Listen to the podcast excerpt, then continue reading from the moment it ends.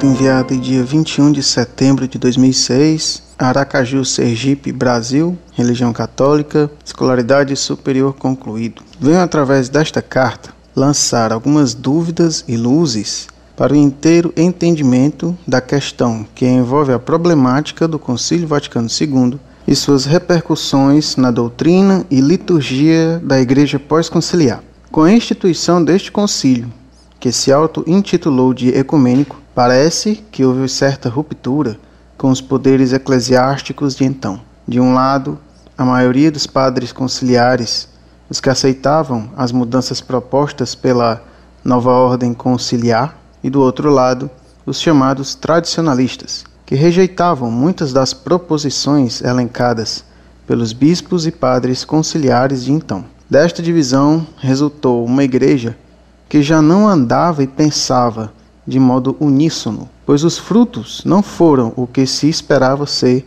uma nova primavera da igreja, mas foram com um certo sabor de amargura e decepção para a cristandade. Mas então eu me pergunto: qual é a questão de fundo nisto tudo? O Espírito Santo, que é o guia e luz para a igreja de todas as épocas e tempos, estava ou não presente neste concílio? Se estava, por que o resultado do mesmo foi tão desastroso para a Eclésia Dei? A assistência infalível do Espírito Santo, prometido por Cristo Jesus para sua santa esposa, tinha falhado neste momento? Onde estava a tão propagada indefectibilidade e inerrância da Mater et Magistra a guiar e iluminar os caminhos da humanidade rumo à casa do Pai Celestial? São questões sensíveis que gostaria de uma resposta pormenorizada à luz da doutrina e tradição da Igreja como única portadora da verdade revelada por Cristo Jesus. Para os integristas, a Santa Igreja não seguiu o espírito dos concílios anteriores, que eram dogmáticos e não pastorais, como foi o último concílio da Igreja. Mas então pergunto mais uma vez: por ser definido como pastoral, perde ele o caráter da assistência infalível do Espírito Santo? Ou não há nenhuma bênção da Divina Trindade na condução da sua amada instituição? Quais os efeitos de tudo isso para a autoridade e legitimidade da Igreja como a portadora das eternas e únicas verdades para as gerações futuras? Um ponto que chama a atenção é sobre o dogma em si. Nas discussões em que leio no site Monfort, não vejo sendo colocada a questão da hierarquia dos dogmas de fé. Sim, existe uma hierarquia dos dogmas. A crença cristã de Adão e Eva e a história da maçã Embora todo cristão deva acreditar neste valor de fé como conhecimento das origens do homem, não tem o mesmo peso da crença da encarnação divina em Jesus Cristo, sua doutrina, sua paixão, morte e ressurreição. Essas últimas têm um valor teológico absoluto de verdade e de fé para a nossa salvação, enquanto que naquelas, a doutrina da criação humana, por ser e refletir em símbolos que possuem uma linguagem enigmática e valores culturais de um tempo imemorial da história humana, têm um peso teológico relativo de valor de fé, embora, repito, deve ser crido por todos os cristãos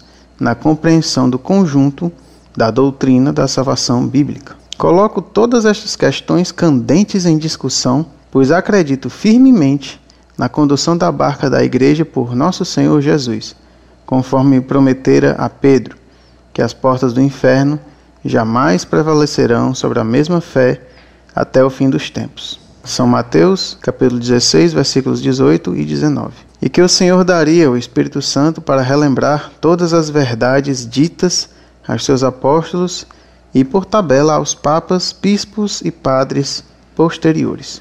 Ora, diante de tudo isto, ou Cristo está na condução da igreja, ou não está mais presente na mesma. Ou o Espírito Santo garantiu a inerrância da mesma no último concílio, ou não deu garantia nenhuma, e, portanto, a mesma é falível e humana. Não se pode haver meio termo nestas questões sensíveis de fé.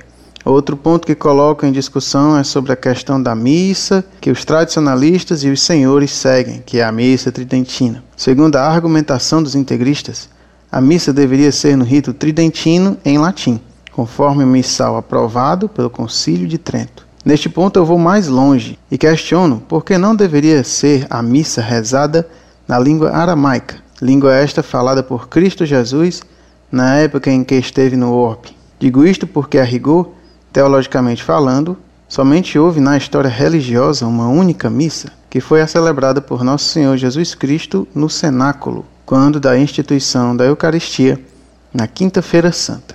As missas que celebramos hoje são apenas a atualização, torna-se presente para os tempos odiernos, o único sacrifício de Cristo, Jesus, feito de uma vez por todas na cruz. Sei que existe no Oriente Médio um grupo de cristãos que assim praticam a missa em aramaico. Se não estou enganado, são os cristãos armênios. Assim, a questão do vernáculo e as variações do significado do mesmo e simbologia nas várias línguas existentes no mundo seria dissipada pela instituição da linguagem aramaica única e universal dita por Cristo Jesus no dia da instituição da Eucaristia obedecendo às suas intenções e cujos efeitos seriam profundamente salutares para toda a Igreja. Coloco este ponto para reflexão e discussão dos senhores e tradicionalistas.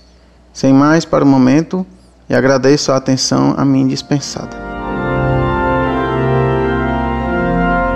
Prezado Salve Maria. Antes de tudo, devo dizer-lhe que o Concílio Vaticano II não se auto-intitulou ecumênico. Ele foi realmente ecumênico por decisão papal que convocou todos os bispos católicos de todo o mundo. Num concílio, assistência divina do Espírito Santo só se dá quando o Papa aprova com autoridade infalível uma decisão conciliar. É a proclamação dogmática solene de uma tese conciliar pelo Papa que é o sinal da ação do Espírito Santo. Portanto, está errado pensar que o Espírito Santo se manifesta em tudo o que se faz num concílio.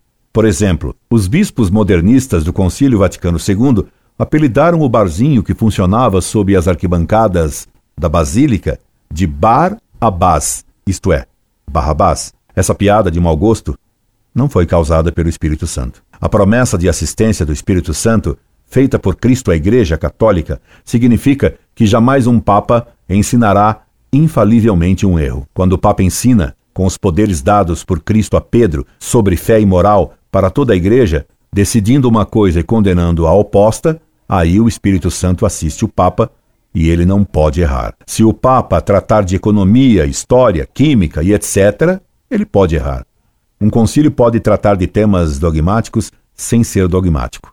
Recentemente soube com espanto que um padre que se julga tradicionalista argumentou com um amigo meu que o Concílio Vaticano II era infalível porque emitiu documentos dogmáticos. Pobre padre que não sabe que tratar de um assunto dogmático não significa necessariamente tratar de modo dogmático ou infalível. O assunto desta carta é dogmático, mas minha carta não é dogmática. Assim também, o Vaticano fez documentos dogmáticos, mas não se pronunciou dogmaticamente infalivelmente. Você está completamente errado na questão da criação do homem. Tudo o que está na Sagrada Escritura sobre Adão e Eva é dogmático, e negar isso é heresia. Na Sagrada Escritura nunca se falou em maçã. Isso é lenda.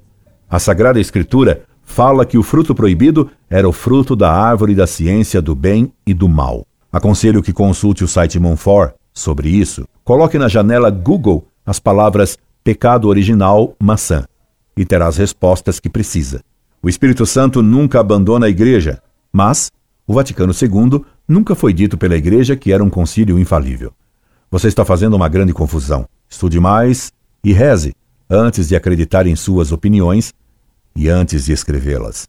E saiba que o Espírito Santo, que guiou a Igreja através dos séculos e a fez rezar a missa em latim no Ocidente, dispensa a minha opinião e a sua sobre o qual teria sido melhor fazer. Incorde Jesus Semper, Orlando Fedeli.